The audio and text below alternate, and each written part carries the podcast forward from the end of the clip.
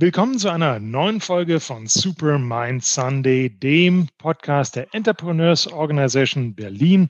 Und heute habe ich ein ganz besonderes Schmankerl, ein Highlight in der Serie. Und zwar zu Gast haben wir den Dirk Grabert, Gründer und CEO von Mr. Specs. Hallo Dirk. Hallo Miro. Danke für die Einladung. Sehr gern. Das sind bewegte Zeiten. Ich freue mich, dich doch irgendwie da, äh, dazu bekommen zu haben. Das ist äh, sicherlich zum Jahresende jetzt auch ähm, äh, für, für dich etwas eine sehr beengte Zeit. Da liegt immer sehr viel an. Ähm, Dirk, du bist auch schon seit einigen Jahren, soweit ich das gesehen habe, jetzt bei der äh, IO in Berlin im Chapter. Ähm, vielleicht kannst du uns zum Anfang gleich ein bisschen was sagen. Wer bist du? Was machst du? Ein bisschen über dich, was ist dein Hintergrund? Mhm. Dass wir kann ich anfangen? ähm, okay, also äh, wie gesagt, ich bin Dirk, ähm, habe vor oh, mittlerweile knapp 13 Jahren Mr. Specs gegründet. Ähm, bin also einer von vier Gründern bei Mr. Specs und äh, Geschäftsführer. Ähm, äh, bei mir hat es äh, im Studium immer nur für BWL gereicht. Ne? Ähm, das habe ich also studiert in Leipzig an der Handelshochschule und auch ein bisschen international. Ähm, und äh, äh, genau, bin bei EO seit, ich habe mal versucht nachzuvollziehen, wann das war. Ich bin mir nicht 100% sicher. Ich glaube, es war ungefähr 2008. Und mhm. zwar hatte ich das Glück, dass ich bei dem ersten Accelerator-Jahrgang dabei war, ähm, der von EO in Berlin gestartet wurde. Und ähm, bin dann so typischerweise, nenne ich es mal, hängen geblieben bei EO. Und ähm, über die Zeit hat sich das für mich ähm, als immer wertvoller sozusagen herausgestellt.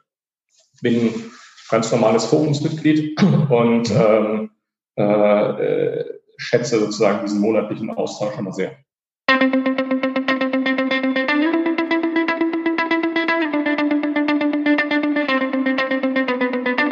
Mr. Specs, da, äh, ich kenne die quasi von meiner Kontaktlinsenbestellungsserie her. Ja, ich habe, mhm. glaube ich, bei euch noch keine Brille gekauft, aber wahrscheinlich ähm, ist das jetzt auch gar nicht äh, mehr allein das, was ihr macht. Erzähl uns mal ein bisschen was darüber. Was macht die Firma? Wie groß seid ihr? Mhm. Ähm, also wie gesagt, wir haben vor 13 Jahren angefangen, sind mittlerweile ähm, aus Berlin raus in über zehn Ländern aktiv in mhm. Europa und ähm, äh, genau, sind Europas führende Omnichannel-Optiker, verkaufen Kontaktlinsen, wie du es gerade schon gesagt hast. Natürlich der Schwerpunkt heute ist ganz klar die Brille und natürlich auch Sonnenbrillen, was sich sinnvollerweise ergänzt. Ähm, wir haben schon über vier Millionen Kunden bei Mr. Specs und ähm, äh, haben auch eine sehr, sehr hohe Wiederkaufsrate, insofern sehr, sehr zufriedene, loyale Kunden.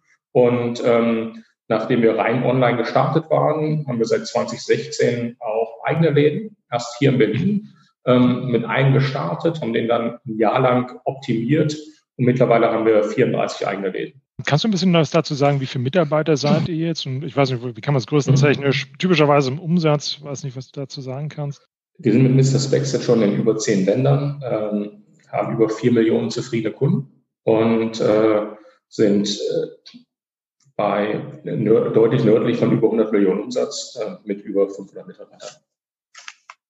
500 Mitarbeiter, das äh, ist natürlich eine echte beachtliche Deutlich drüber, mittlerweile okay. deutlich drüber. Ja. Okay.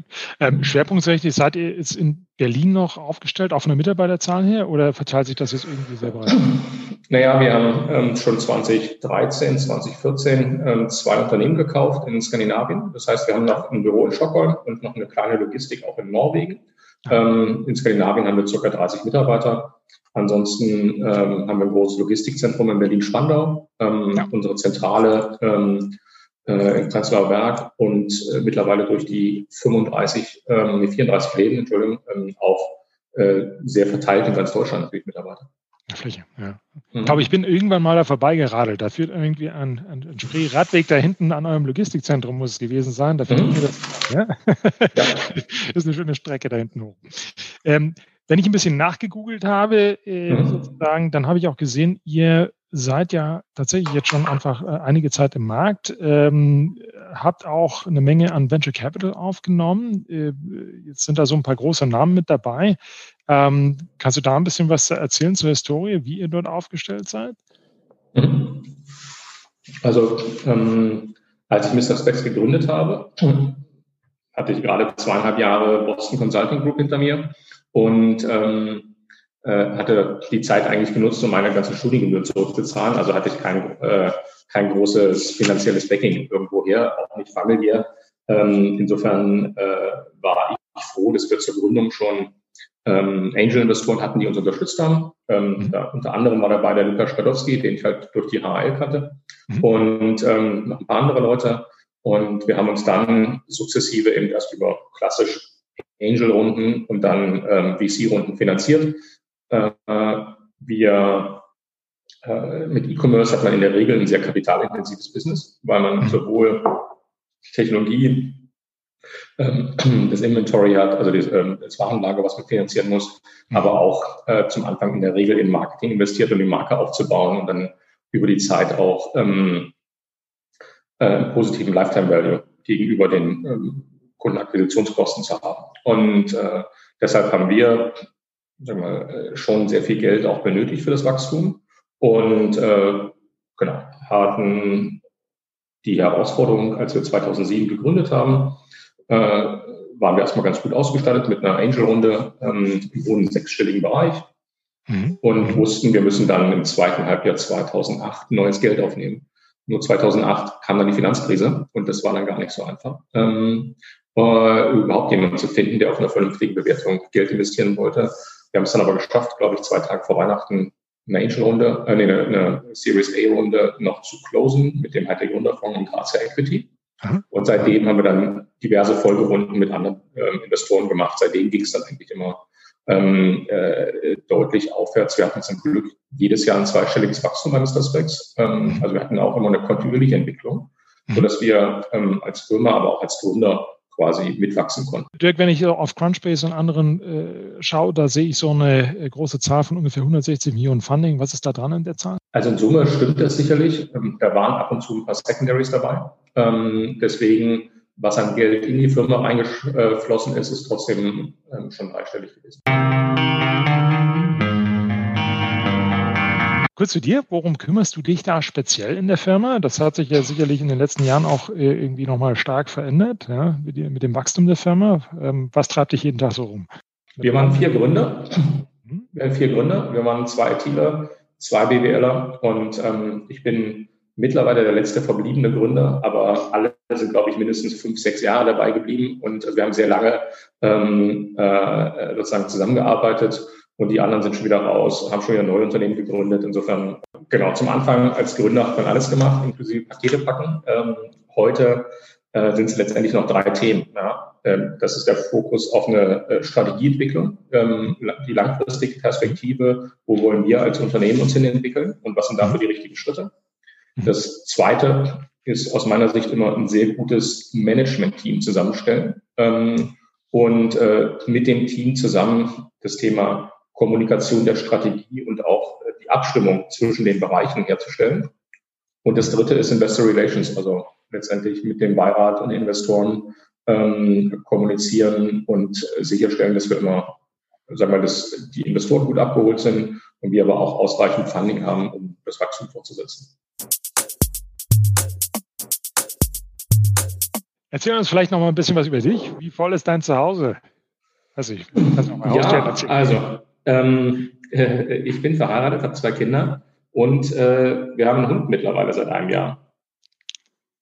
Ist das äh, als, als, als Resultat der zwei Kinder oder war das deine eigene Idee?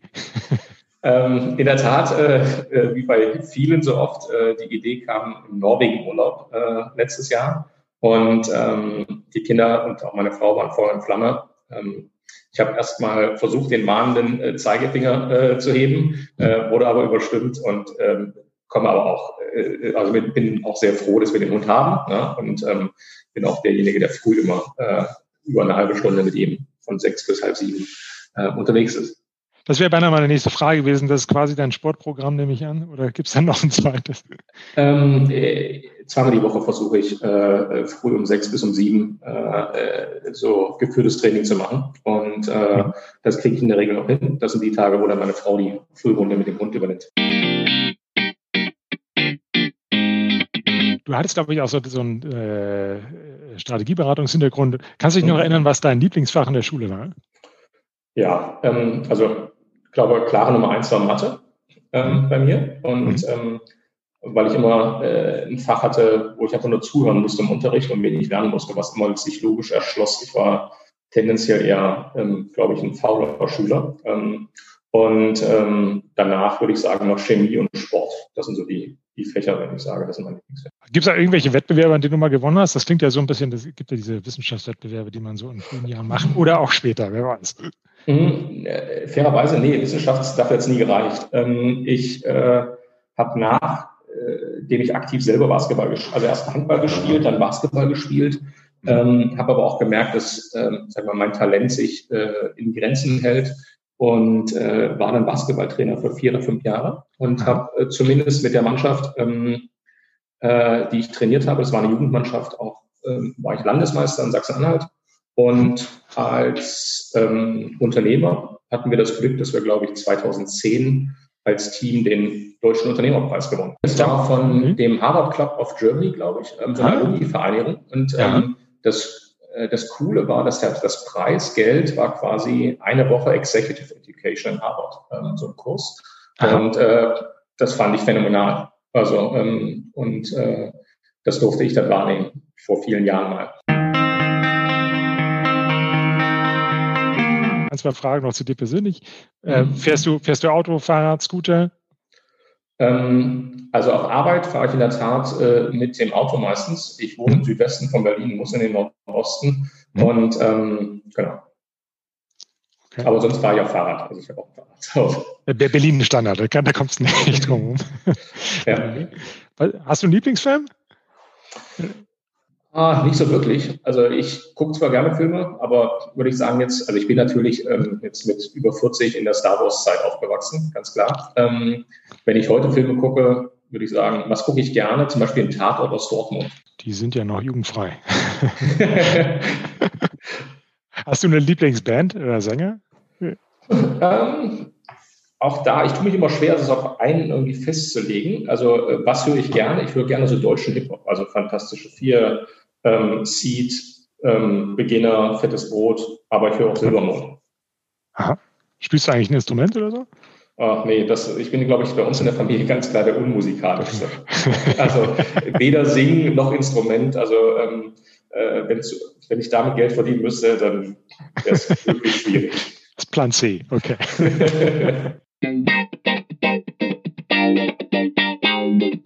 Hattest du immer eine besonders unsinnige oder verwegene Idee in deinem Leben?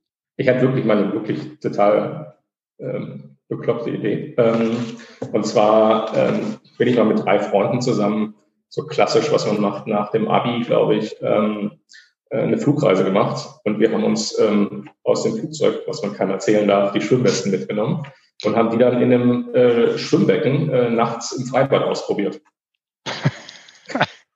Und? Offensichtlich ja, sie haben funktioniert. Also äh, ich kann jedem sagen, ja, diese Dinger funktionieren. Die halten einen oben. Okay, danke nochmal an alle Hörer, ihr braucht das nicht mehr ausprobieren. Genau. Haben wir wieder ein paar Schwimmwesten gerettet. Dieses Jahr war ja doch äh, ein sehr bewegtes Jahr, ne? in vielerlei Form. Ähm, auch bei IO mhm. hat es ähm, sozusagen Covid-Gewinner, ähm, Verlierer gegeben ihr seid ja nach wie, ihr habt ja beides irgendwo, wenn man so sagt, ihr habt mhm. auf der einen Seite natürlich organisch aus dem, stark aus dem Online natürlich äh, und habt jetzt natürlich auch in der Fläche dort eure Erfahrung gesammelt.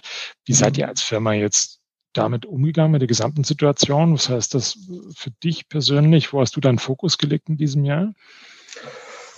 Ja, das ist eine gute Frage. Also wir ähm, haben das beim Mr. Specs schon relativ zeitig ähm, mitbekommen, dass Corona äh, einen größeren Effekt haben könnte. Ähm, warum? Weil natürlich von den weltweit gefertigten Brillen ein sehr großer Teil auch aus Asien kommt, ja, insbesondere China. Und ähm, deswegen haben wir schon Mitte, Ende Januar gemerkt, oh, das könnte knapp werden, äh, auch mit der Warenversorgung. Und ähm, hatten uns dann als Management-Team Anfang Februar dazu entschieden, unseren Warenbestand signifikant aufzustocken, weil wir eher die Angst hatten, Anfang Februar nicht genügend Ware zu haben, um einen vernünftigen Umsatz zu machen dieses Jahr.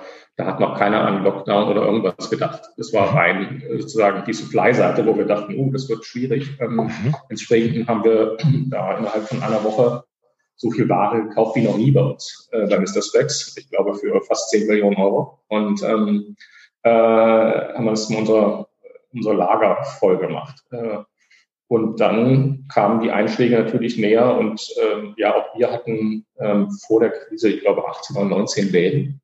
Ähm, und äh, aber natürlich haben wir auch ein sehr starkes Online-Geschäft. Ne? Also ähm, die Online-Umsätze machen bei uns immer noch über 80 Prozent ähm, des Gesamtumsatzes aus. Ähm, und dadurch, äh, sagen wir so, haben wir dieses Jahr trotzdem ein zweistelliges Wachstum ähm, äh, erzielt oder werden das erzielen, ähm, während die Branche bei uns im zweistelligen Bereich schrumpfen wird. Ne? Ähm, und äh, die Bandbreite für das Management-Team bei uns war recht breit, weil wir hatten natürlich äh, unsere Läden, die wir zumachen äh, mussten und zugemacht haben, äh, Mitarbeiter in Kurzarbeit gesteckt, eine Logistik, die für uns so ein bisschen der Single Point of Failure war. Äh, die durfte auf keinen Fall zugemacht werden, weil sonst hätten wir keinen Umsatz machen können als Firma. Und ähm, entsprechend mussten wir da sehr viele Hygienemaßnahmen, getrennte Schichten und so weiter einführen. Ähm, und in sagen wir, den klassischen äh, Zentralfunktionen haben wir natürlich alle ins Homeoffice geschickt. Und ähm, das hat auch sehr gut funktioniert. Wir waren zum Glück, glaube ich, vor drei Jahren in die Cloud gewechselt zu Office 365. Insofern, das war eine gute Infrastrukturentscheidung damals und ähm, mussten jetzt im Zweifel beim Kundenservice, glaube ich, noch ein bisschen Infrastruktur, also Hardware nachkaufen, damit die Leute auch von zu Hause arbeiten können. Ansonsten war es eben viel Kommunikation. Ähm, äh, ich glaube, wir haben unseren Mitarbeitern in der Hochzeit des ersten Lockdowns zweimal die Woche, ähm, zweimal die Woche informiert. Also A, was der Status, was, wie geht's weiter, ähm, weil natürlich auch sehr viel Verunsicherung da war. Ne? Und ich glaube, das war mit das Wichtigste, neben viel koordinativer Arbeit, schnellem Entscheiden, eben die Kommunikation zu den Mitarbeitern. Ja. Ähm, wie hat euch das als Organisation jetzt geprägt? Ähm, also während und vielleicht jetzt möglicherweise auch halt nach dem Covid-Desaster? Ähm, ich hatte, äh, also mein eigenes Gefühl ist, dass wir als Organisation da auch nochmal äh, gesehen haben, wie gut das bei uns als Firma, ähm, als Team funktioniert. Ne? Ähm, äh, und äh, ich glaube, da haben alle an einem, am gleichen Strang gezogen. Da gab es irgendwie kein Ausfall im Management-Team im Sinne von, wir hätten, also alle waren belastbar. Ähm, und äh, was die Mitarbeiter, glaube ich, auch sehr geschätzt haben, wir äh, arbeiten auch mit so OKRs, Objectives Key Results, ähm, und haben die dann äh, schon eigentlich fertig gehabt fürs zweite Quartal. Also wir hatten im März gesagt, okay, ab April ist das der Fokus. Und wir haben die komplett umgeworfen innerhalb von einer Woche und haben gesagt, jetzt geht's da lang. Und ähm, äh, dieser, äh, dieser Fokus im zweiten Quartal, ähm, und jeder wusste genau, worum es ging, ähm, äh, der war enorm. Also der hat, glaube ich, gezeigt auch, wozu man nochmal in der Lage ist, auch kurzfristig was zu bewegen. Ähm, viele Sachen, quasi natürlich noch Fokus auf das Online-Business ähm, äh, gelegt, aber auch Features live gebracht innerhalb von wenigen Tagen, wo wir sonst normalerweise uns deutlich mehr Zeit lassen. Wie zum Beispiel, dass man Retouren von zu Hause abholen konnte und nicht mehr zur Post zurück musste. Ähm, das war ein Thema, dass die Leute durch den Lockdown beispielsweise in bestimmten Ländern gar nicht mehr ausdurften. Und das wäre hm. unser Modell mit Ansichtsbestimmung Stellungen hätten gar nicht vernünftig sozusagen weiter betreiben können. Aber ähm, also viele, viele kleine Sachen, die echt zu einem guten Ergebnis geführt haben, dann auch schnell. Okay. Würde euch irgendwas bewahrt bleiben, jetzt, ähm, wenn ihr dem Ganzen noch was Positives abgewinnen könnt? Mm. Also auf jeden Fall äh, sind in den klassischen Bürostandorten ähm, die mal, äh, die Arbeitszeitmodelle, die werden sich sicherlich oder die Präsenzmodelle, ähm, das wird sich äh, dauerhaft, glaube ich, ändern. Ähm, wir haben, glaube ich, zumindest bei mir war es so, dass ich äh, vieles, was wir heute komplett remote machen, ähm, hätte ich mir vor einem Jahr zumindest zu 80 Prozent wahrscheinlich nicht vorstellen können. Ja. Ähm, wir sehen aber genauso, ähm, was den Mitarbeitern fehlt. Also wir glauben jetzt nicht daran, dass wir komplett ins Homeoffice wechseln für die nächsten zehn Jahre, sondern ähm, wir glauben schon, dass äh, wenn wir eine starke Kultur aufbauen wollen, so wie wir sie leben, ähm, dass der, das Büro weiterhin ein wichtiger sag mal, Bestandteil sein wird. Aber muss ich dort 80 oder 100 Prozent meiner Arbeitszeit verbringen? Wahrscheinlich nicht. Vielleicht sind es auch 40 oder 50 Prozent, ähm, die ausreichen. Aber ich glaube, die sozialen Interaktionen, das merken wir immer mehr, ähm, das fehlt den Mitarbeitern sehr stark. Ja, ja. also die Online-Weihnachtsparty ähm, werdet ihr noch nicht so pushen, nehme ich an. Äh, nein, auch wenn die wahrscheinlich deutlich günstiger wäre, ähm, werden wir das äh, versuchen, nächstes Jahr ähm, äh, wieder physisch zu machen. Dann lass uns vielleicht mal ein bisschen in die äh, Unternehmerhistorie bei dir mhm. ähm, reintauchen.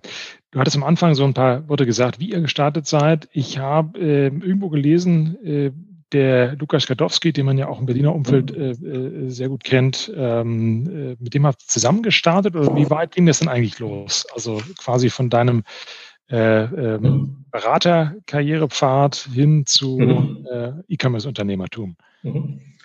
Also ich kannte den Lukas ja schon aus Uni-Zeiten ähm, und ähm, ich glaube, äh, initial fing das an, äh, dass ich irgendwann von München nach Leipzig geflogen bin ähm, und der Lukas äh, in dem gleichen Flieger war und wir uns dann zusammengesetzt haben und äh, äh, ich sozusagen Lukas, ähm, äh, wollen wir nicht irgendwas zusammen machen? Und ähm, dann hat er mich, glaube ich, erst versucht, für Spreadshirt zu gewinnen, was damals eine Hauptbeschäftigung war.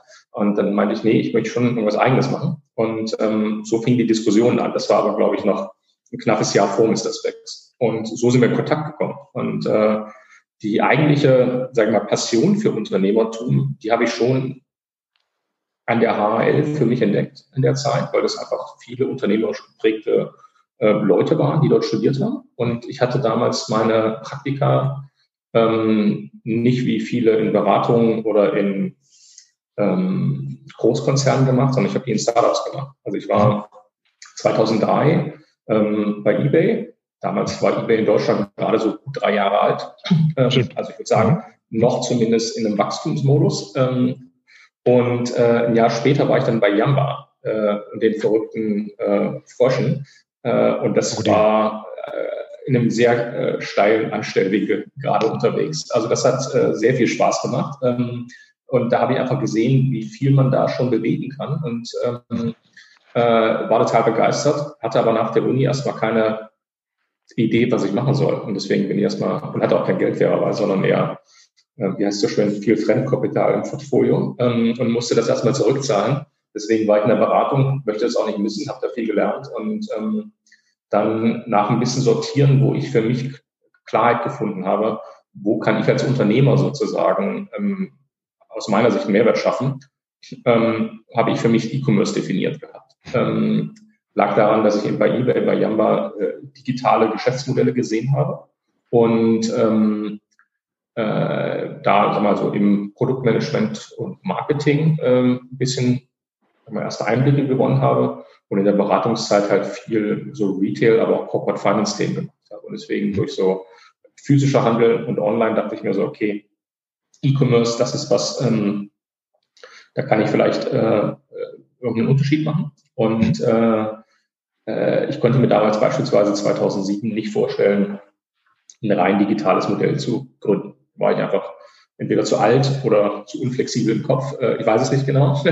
Und ähm, deshalb E-Commerce. Und dann bin ich so sukzessive verschiedene Segmente durchgegangen. Und Brille war halt eins. Ja. Also Brille war spannend, weil der Markt groß ist, weil die Margen sehr groß waren. Und ähm, dann bin ich wieder in der Diskussion mit dem Lukas quasi darauf gekommen, dass wir es ähm, gestartet haben. Ich habe das Team zusammengesucht und er hat sehr stark auf der Angel-Investorenseite geholfen.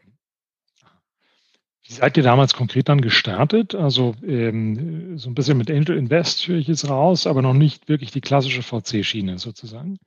Nee, also wir haben das äh, so gemacht, dass wir, ähm, wir waren vier Gründer und ich glaube, wir hatten damals ähm, äh, sehr viele verschiedene Angel, ähm, die ich äh, teilweise über Lukas, äh, teilweise über andere Leute ähm, quasi kennengelernt habe. Und ich glaube, wir hatten 700.000, 800.000 Euro als ähm, Angel-Runde gemacht. Das war schon sehr ordentlich damals und sind dann ein Jahr später mit, mit VC gestartet.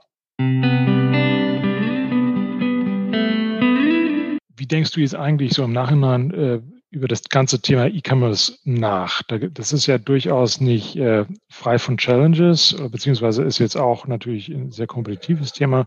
Da gibt es ja den Range zwischen Du hast auch angesprochen, ich glaube Spreadshirt, ja, und mhm. dann guckt man aber auch so äh, bis Zalando sozusagen oder Zo Plus. Ähm. Wo siehst du generell in E-Commerce-Modellen jetzt mit deiner ganzen Erfahrung so die Challenges ähm, und äh, warum funktionieren die am Ende dann doch sehr unterschiedlich? Ne, es gibt ja sehr erfolgreiche Modelle, es gibt quasi Modelle, die irgendwie immer strugglen. Ich kenne ja den Möbelbereich so ein bisschen, der ist auch noch mhm. irgendwie relativ früh dran. Ja. Ähm, äh, wie würdest du das festmachen? Das ist eine gute Frage. Also ähm, ich glaube, wo wir, äh, also ich glaube, dieses, das Thema, wie stelle ich, also welchen Mehrwert biete ich wirklich für den Kunden? Mhm. Ähm, äh, und das, ich glaube, das ist die Frage, äh, die muss ich verstehen. Und, ähm, und ich glaube, der Mehrwert, der kann eben je nach Produktkategorie, Vertical, was auch immer, extrem unterschiedlich sein. Ne? Ähm, und äh, äh, aber da, und das Problem ist natürlich auch, dass immer so die, wir haben eine sehr dynamische Wettbewerbslandschaft. Also die traditionellen Händler verändern sich, dann gibt es Marktplätze, dann gibt es äh, technologische Sprünge und so weiter.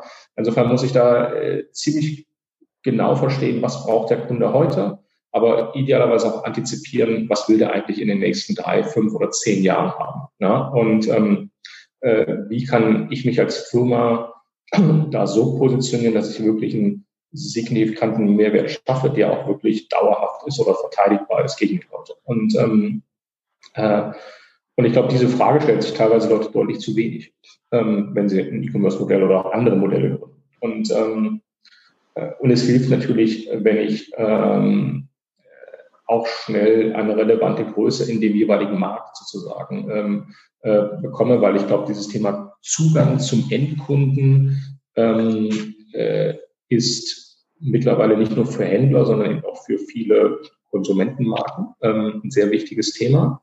Mhm. Und ich habe natürlich dann, äh, sag mal so, in diesem äh, E-Commerce-Umfeld beziehungsweise den ähm, relevanten Umgebungen ähm, immer stärker werdende Gatekeeper. Ja? Also ich muss es ja schaffen, sozusagen äh, in diese äh, Bekanntheit beim Endkunden reinzukommen, in diese Consideration, wenn der Kunde an Brille denkt, soll er Mr. Specs denken. Ja? Ähm, und äh, weil wenn er anfängt mit, ich suche mal bei Google nach Brille ähm, oder äh, ich muss die Kunden, wenn ich die Kunden jedes Mal sozusagen neu einkaufe, beziehungsweise über solche Gatekeeper wie wenn Google, in Facebook ähm, oder sagen wir, Amazon ist jetzt für uns nicht relevant, also mhm. maximal mhm. Wettbewerber, aber ähm, ähm, also ich brauche, glaube ich, ähm, den Zugang zum Endkunden. Ich muss ihn sehr gut verstehen, damit ich ihn möglichst äh, sehr lange ähm, glücklich machen kann. Ja? Mhm. Ähm, und wenn ich das schaffe, mit einer gewissen sagen wir, Word of Mouth ähm, äh, Strategie, das heißt, wenn Kunden zufrieden sind, weiter erklären ähm, oder das mitteilen, ich glaube, dann hat man gute Voraussetzungen. Ne? Ähm, aber natürlich, wie gesagt, auch da ändert sich sehr vieles. Als wir 2007 gestartet sind, hat von Influencer noch keiner irgendwas gewusst. Ne? Also da ändert sich natürlich auch viel in der Dynamik. Äh, insofern äh, werden es die Gatekeeper von morgen vielleicht noch andere Leute sein oder andere Player im Markt. Ja, also ich habe das so ein bisschen beobachtet. Ähm, es gibt ja Modelle, die sind ja sehr operations getrieben oder auch abhängig irgendwo. Mhm. Ja. Mhm. Und die scheinen jetzt natürlich eine echte Challenge auch zu haben. Natürlich in, in der Skalierung, mhm. dadurch auch der gesamten Kostenstruktur.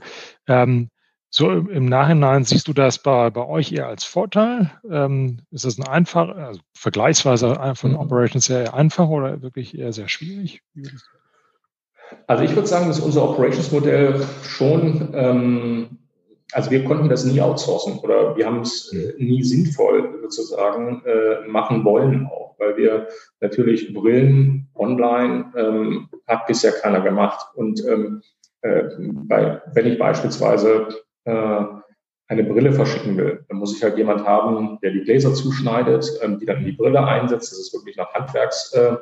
Ähm, das, äh, das Zuschneiden ist im Zweifel hochautomatisiert und sehr genau, aber das Einsetzen erfolgt auch bei uns in Berlin-Spandau, in diesem großen Logistikzentrum, noch manuell. Ähm, Ähm, also wir verglasen dort jeden Tag 2.000, 3.000 Brillen und ähm, äh, haben durch dieses Ansichtsbestellmodell für die Brillen auch nochmal eine Sonderkomponente. Wenn ich einen Kundenservice-Mitarbeiter äh, suche, dann äh, suche ich idealerweise auch einen Optiker, der beraten kann. Natürlich haben wir auch Nicht-Optiker im Kundenservice, die wir ähm, äh, anlernen, schulen oder die auch die ganzen sagen wir mal, Fragen rund um, äh, wo ist meine Bestellung, was mit der Erstattung und so weiter äh, regeln können. Mhm. Aber ich brauche schon sehr viel, sagen wir, spezielles ähm, Know-how in vielen Unternehmensbereichen. Ähm, daher machen wir auch, wenn es das wächst, sehr, sehr viel selber. Also wir machen Logistik selber, wir machen Customer Service selber.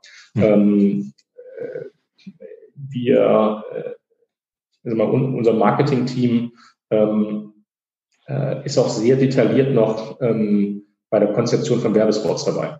Ne? Mhm. Ähm, von TV-Spots. Ähm, mhm. Weil auch da, wir machen viel Research ähm, äh, über unsere Kunden und ähm, äh, versuchen den Punkt so genau wie es geht zu treffen. Ja, weil da machen viele Kleinigkeiten halt einen großen Unterschied.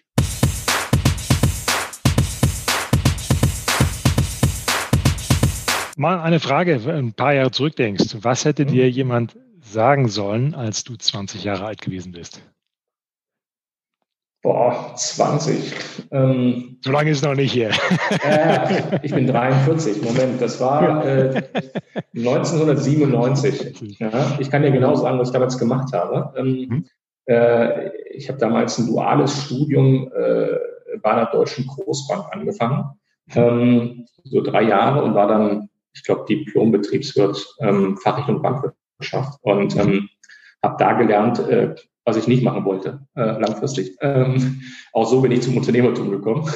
Und ähm, aber wenn mir damals jemand gesagt hätte, kauf Aktien am neuen Markt und halt die nicht so lange, äh, dann glaube ich, äh, wäre das zumindest finanziell ganz gut gewesen. Auch, ey, aber Spaß beiseite. Also ähm, was ich, äh, ich glaube, zum Anfang äh, oder nach meinem äh, Abi und äh, so in dieser Findungsphase ähm, äh, überhaupt nicht auf dem Schirm hatte, war das Thema Unternehmertum. Ne? Ähm, mhm.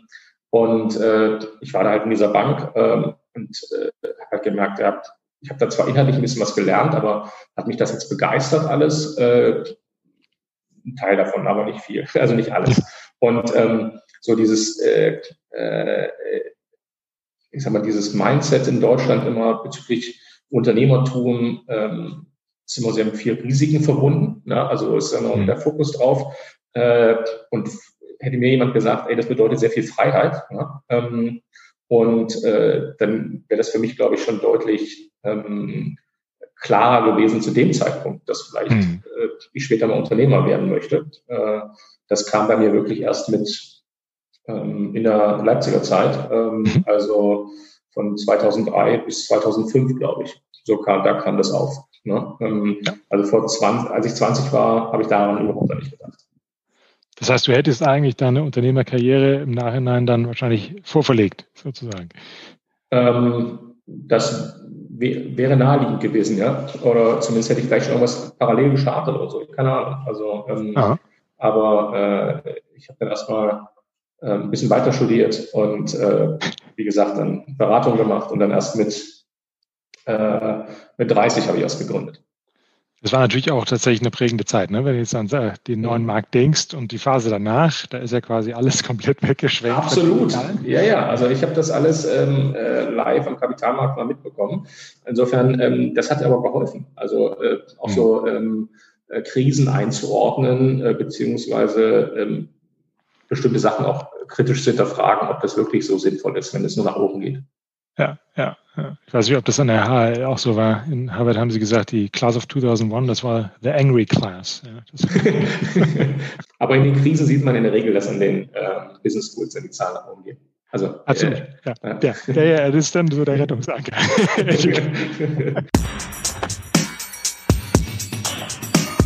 Gibt es so ein paar Lebensweisheiten äh, oder Zitate, ähm, an die du häufig denkst, nach denen du lebst? Ich weiß gar nicht, das glaube ich, ein Beratungskollege mal geprägt, ähm, dass bei einigen brennt das Licht besonders lange, bei anderen besonders hell. Ne? Ähm, äh, äh, versuche mich immer daran zu erinnern, wenn ich lange arbeite. Um das äh, ein bisschen effizienter zu gestalten. Und ja. ähm, ansonsten auch so Lebensweisheiten, keine Ahnung, das ist, äh, bin da nicht so angehaucht. Also ich äh, bin äh, schon jemand, der versucht, ein sehr, wir, mein, mein Leben ein bisschen zu strukturieren. Ähm, mhm. Zum Beispiel, ich, ich stehe jeden Tag um halb sechs auf. Ähm, das mhm. hat mir echt sozusagen, äh, das ist mir echt geholfen, da äh, so ein bisschen Klarheit und Struktur reinzubringen. Was fasziniert dich denn so? Also ähm, im Unternehmen oder außerhalb des Unternehmens? Ja, was ich nicht mag, ist immer so dieses äh, Mittelmaß. Also hm. äh, ich bin zum Beispiel jemand, der super gerne, also ich kann mir sicherlich ein Fünf-Sterne-Hotel vorstellen, aber ich kann mir, also wir, machen sehr viel ähm, Rucksackreisen mit der Familie. Ne? Ähm, was ich mir nicht vorstellen kann, ist drei Sterne-Hotel in Malle. Ähm, und ähm, äh, deswegen faszinieren, also mich faszinieren eigentlich immer so ein bisschen Extreme. Ne? Ähm, und äh, wie gesagt, ich bin total, glaube ich, so neugierig und neuen Sachen sehr zugewandt. Ähm, äh, deshalb, äh, wie gesagt, reise ich gerne auch mit dem Rucksack durch die Welt und ähm, äh, finde es gut, dass wir das geschafft haben, jetzt auch mit unseren Kindern zu machen.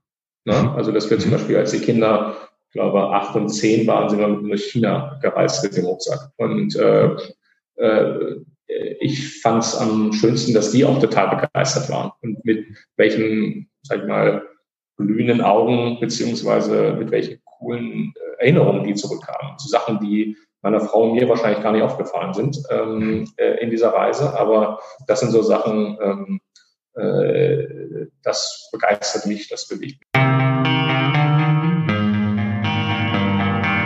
wenn ich an neue Sachen gedacht habe, ich habe irgendwo auch bei euch gesehen, ihr habt diese Audiobrillen und, und, und so mhm. spannende Themen. Ist das was, was bei, wo, was dich auch irgendwie treibt, solche Trends?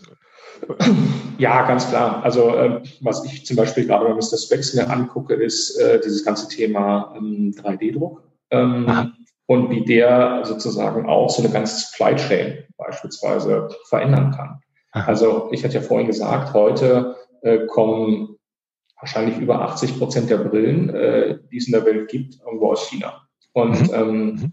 Äh, Supply Chains in China sehen so aus, dass man immer vier bis sechs Monate im Voraus bestellen muss, bis man dann irgendwann mal das Produkt in der Hand hat. Da ist auch eine relativ viel Logistikkette dabei und so weiter. Also qualitativ ist das alles sehr hochwertig, was die Kollegen in China machen, aber es dauert halt auch ewig. Und ähm, wenn ich ähm, jetzt nachdenke, es gibt ähm, Handys, ähm, die mittlerweile so Tiefensensoren haben. Mhm. Kann man sehr gut äh, 3D-Scans machen, auch vom Kopf, kann darauf basierend dann ähm, äh, maßgeschneiderte 3D-gedruckte Brillen machen. Und das mache ich dann nicht, äh, indem ich sie in China bestelle, sondern die kommen dann im besten Fall in Berlin-Spandau in der Logistik aus dem 3D-Drucker raus. Ähm, äh, dann ist das, glaube ich, was, wo ich sage, das kann auch eine ganze Branche nochmal verändern. Ähm, und äh, das sind so Sachen, mit denen beschäftige ich mich beruflich gerade so ein bisschen. Also wie okay. schnell geht das? Was müssen wir dafür machen, um diese ähm, ganzen Themen wirklich dann so ausgereift zu haben, mhm. dass sie mhm. sehr, sehr gut funktionieren und dass der Kunde zum Schluss sagt, ey, wow, ähm, das ist wirklich ein Mehrwert. Weil mhm. ich kriege dann mein eigenes Produkt, da sind wir wieder bei Spreadshirt dem Custom. Genau, Customization. was, hältst, was hältst du denn eigentlich von diesen äh, Google Glass und Magic Leap und was da alles aus noch auf uns mhm. zukommt? Ähm, also ich, ich war, glaube ich, 2013 oder 14 im Silicon Valley und hatte schon Google Glass auf. Ähm, äh, also ich, ich glaube, dass diese Produkte gerade im professionellen Bereich ähm, äh, langfristig wirklich ähm, einen großen Mehrwert bringen können.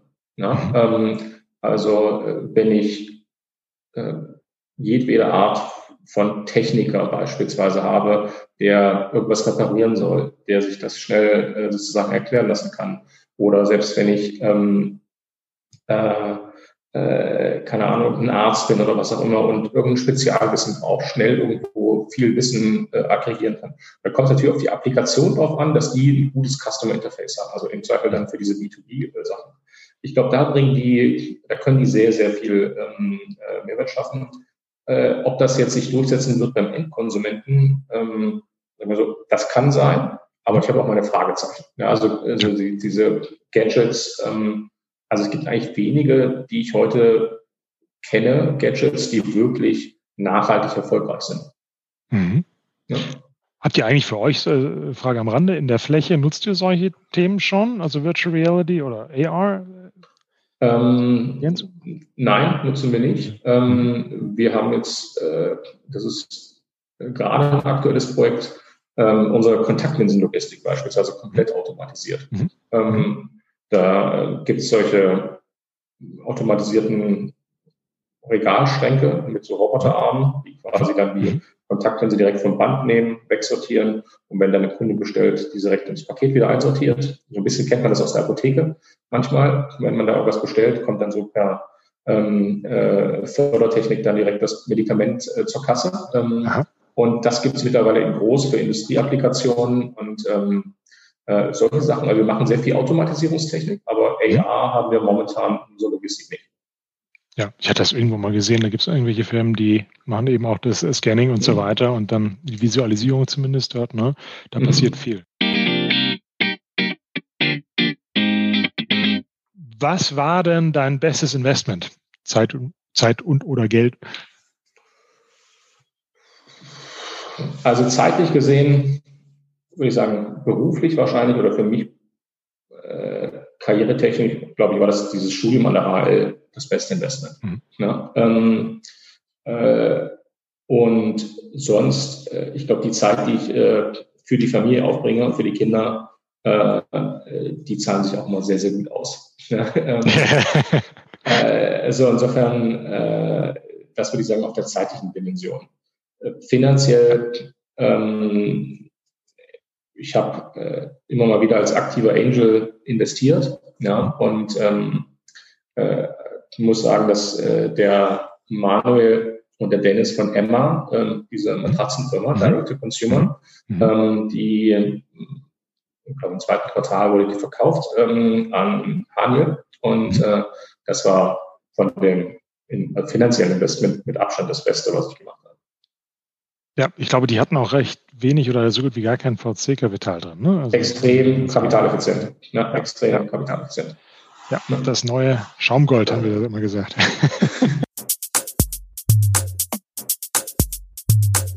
Was war der beste oder vielleicht auch der schlechteste Rat, den du jemals erhalten hast? Boah, das ist eine gute Frage. Also ich bin jetzt ja schon seit ähm, zwölf Jahren bei IO mhm. und ich habe mir eine Sache bei IO sehr zu Herzen genommen. Ähm, keine Ratschläge zu geben, ne? also sondern nur Erfahrungen zu teilen. Und äh, das muss ich sagen, das ist so, wenn ich etwas mit IO verbinde, ist es genau dieser Satz oder diese Komponente. Und ähm, äh, deshalb, äh, ich sag mal so, ich frage auch nicht aktiv nach Ratschlägen. Wenn, dann frage ich nach Erfahrungen. Insofern glaube ich, kann, ich kann mich nicht daran erinnern, dass ich irgendeinen schlechten Ratschlag ähm, quasi bekommen habe oder am besten, äh, weil ich das versuche immer wirklich, äh, dieses Erfahrungsaustausch, ähm, das ist die wertvoller als Ratschläge. Da kann man sich manchmal nicht gegen wehren, aber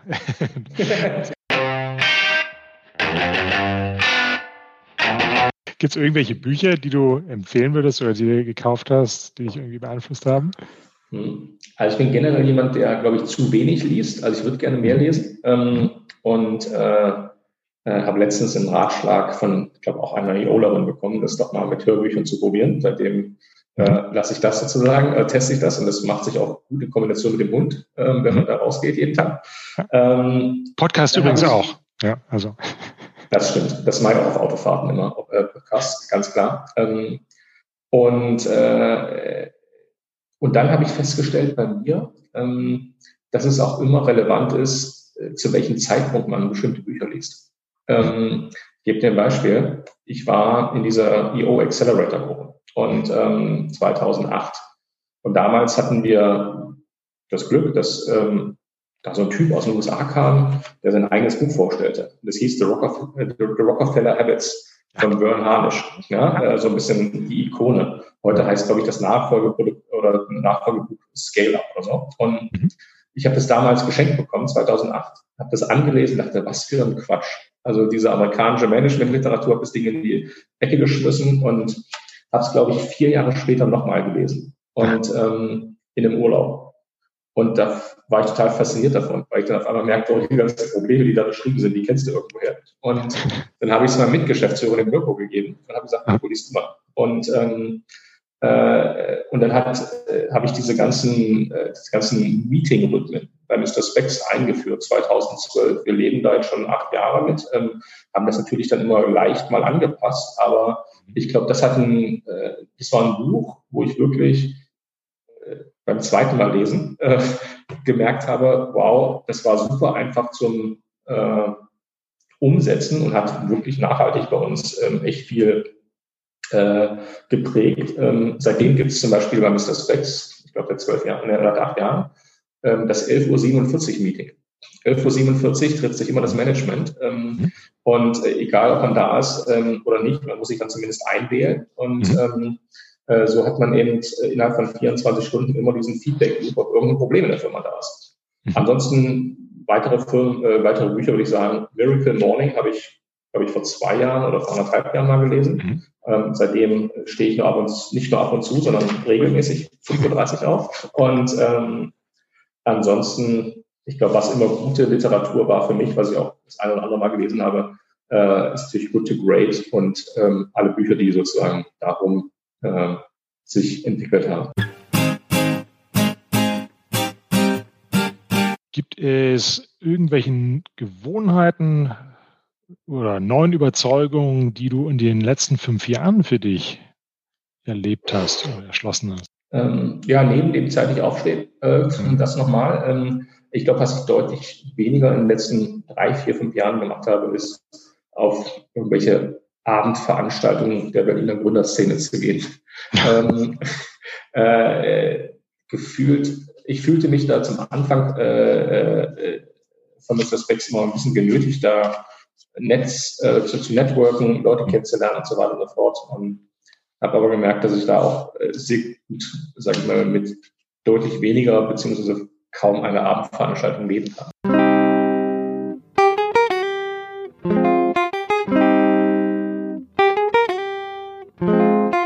Und noch eine Frage, ähm, vielleicht auch persönlicher Natur, was machst du, wenn dir mal irgendwie so alles zu viel wird, das zu viel Arbeit, zu viel Stress? Mhm. Fragen stellst du dir dabei?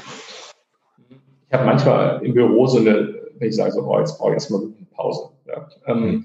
Was ich dann mache, ist, ähm, also wenn es jetzt nur so ein, ein Arbeitsstress irgendwie ist, äh, wo ich mal einen klaren Kopf brauche, ähm, dann gehe ich wirklich ein, zwei Stunden spazieren, kaufe mir ein großes Eis mit Sahne und setze mich auf so eine Parkbank ähm, und das hier klingt jetzt nicht gesund, aber es ist für mich sehr entspannend äh, und äh, ist jetzt äh, im Zweifel der eine äh, Ausrutscher, den man sich dann, äh, den ich mir dann sozusagen leiste. Ähm, und ansonsten, wenn wir als Familie merken, dass wir mal wieder ein bisschen äh, äh Kalibrierung brauchen, beziehungsweise eine Auszeit. Wir haben so ein, äh, ein kleineres Hotel an der Ostsee, wo wir gerne hinfahren und da sind wir, glaube ich, jedes Jahr so ein, zwei Mal für drei, vier Tage. Das reicht dann schon aus, so am Meer ähm, äh, spazieren gehen und äh, da so ein bisschen runterkommen. Ja, die Seenlandschaft Brandenburg kann ich auch schwer empfehlen. Was würdest du denn eigentlich ganz gern bei IO noch erleben, ähm, sehen? Was wäre so ein Event, wo du sagst, wow, auf jeden Fall, da bin ich auch mal spät da, auch wenn es jetzt in letzter Zeit nicht dein Favorit war? Ähm, äh, gute Frage. Also ich habe schon ein paar Learning-Events äh, mhm. mitgemacht. Äh, ist jetzt fairerweise auch schon ein bisschen her. Ähm, mhm. Da habe ich immer mal wieder ähm, echt gute Impulse bekommen. Ähm, mhm. Ich äh, habe es nie geschafft, auf so eine EO University zu fahren und hatte mhm. mir dieses Jahr ähm, fest vorgenommen, hatte es auch gebucht, ähm, so eine, ich glaube, EO Unlimited in Griechenland mit meiner Frau zusammen und ähm, leider wurde die dann abgesagt. Ne? Also ich hoffe, ja. dass es die äh, nächstes Jahr oder übernächstes Jahr noch gibt. Ähm, und ansonsten, ich glaube, wenn es ein EO-Event in Tibet gibt, bin ich auf jeden Fall dabei. Ähm, äh, ich bin 2004, äh, habe ich in Hongkong studiert und bin rumgereist und war auch äh, zwei Wochen in Tibet und war einfach fasziniert davon. Ähm, und äh, wenn man sozusagen Unternehmer in Tibet ist, ich glaube, dann ist das, wenn es das gibt sozusagen, dann äh, äh, würde mich das natürlich faszinieren, wohl wissen, dass es wahrscheinlich schwierig ist mit IO in Tibet. Ja, zumindest vielleicht mit einem China-Geschäft, wer weiß. Dirk, allerletzte Frage. Wen sollten wir deiner Meinung nach noch äh, hier zum Podcast aus dem IO-Umfeld einladen? Hast du da eine Idee? Also ich finde den, äh, den Rolf von Trivago natürlich jemand, der äh, äh, immer äh, vor allen Dingen äh, mich begeistert hat, was er mit der Unternehmenskultur geschafft hat bei Trivago. Ja. Ich glaube, Thomas Bachmann mit seiner Code University und äh, dem Durchhaltevermögen, das Ding zu gründen und groß zu machen. Also wirklich, wirklich ähm, äh, faszinierend. Und ähm, ich glaube, als dritten die Konstanze Buchheim von iPotentials, ähm, die ich immer als Währungspartner für jede äh, jedes Thema äh, auf meiner Organisations- und HR-Seite ähm, äh, sehe und die mir immer die Welt erklärt. Ähm, und äh, da habe ich immer sehr gute Diskussionen mit ihr. Prima. Stehen jetzt fest auf der Liste. Ähm, ich fange auch gleich beim Rolf an. Alles klar. vielen lieben Dank, Dirk. Es war grandios. Das hat richtig viel Spaß gemacht. Ich danke dir für deine Zeit, für die vielen Einblicke und weiterhin viel, viel, viel Erfolg und Gesundheit. Danke, Emilio. Bis dann. Ciao. Tschüss, bis dann.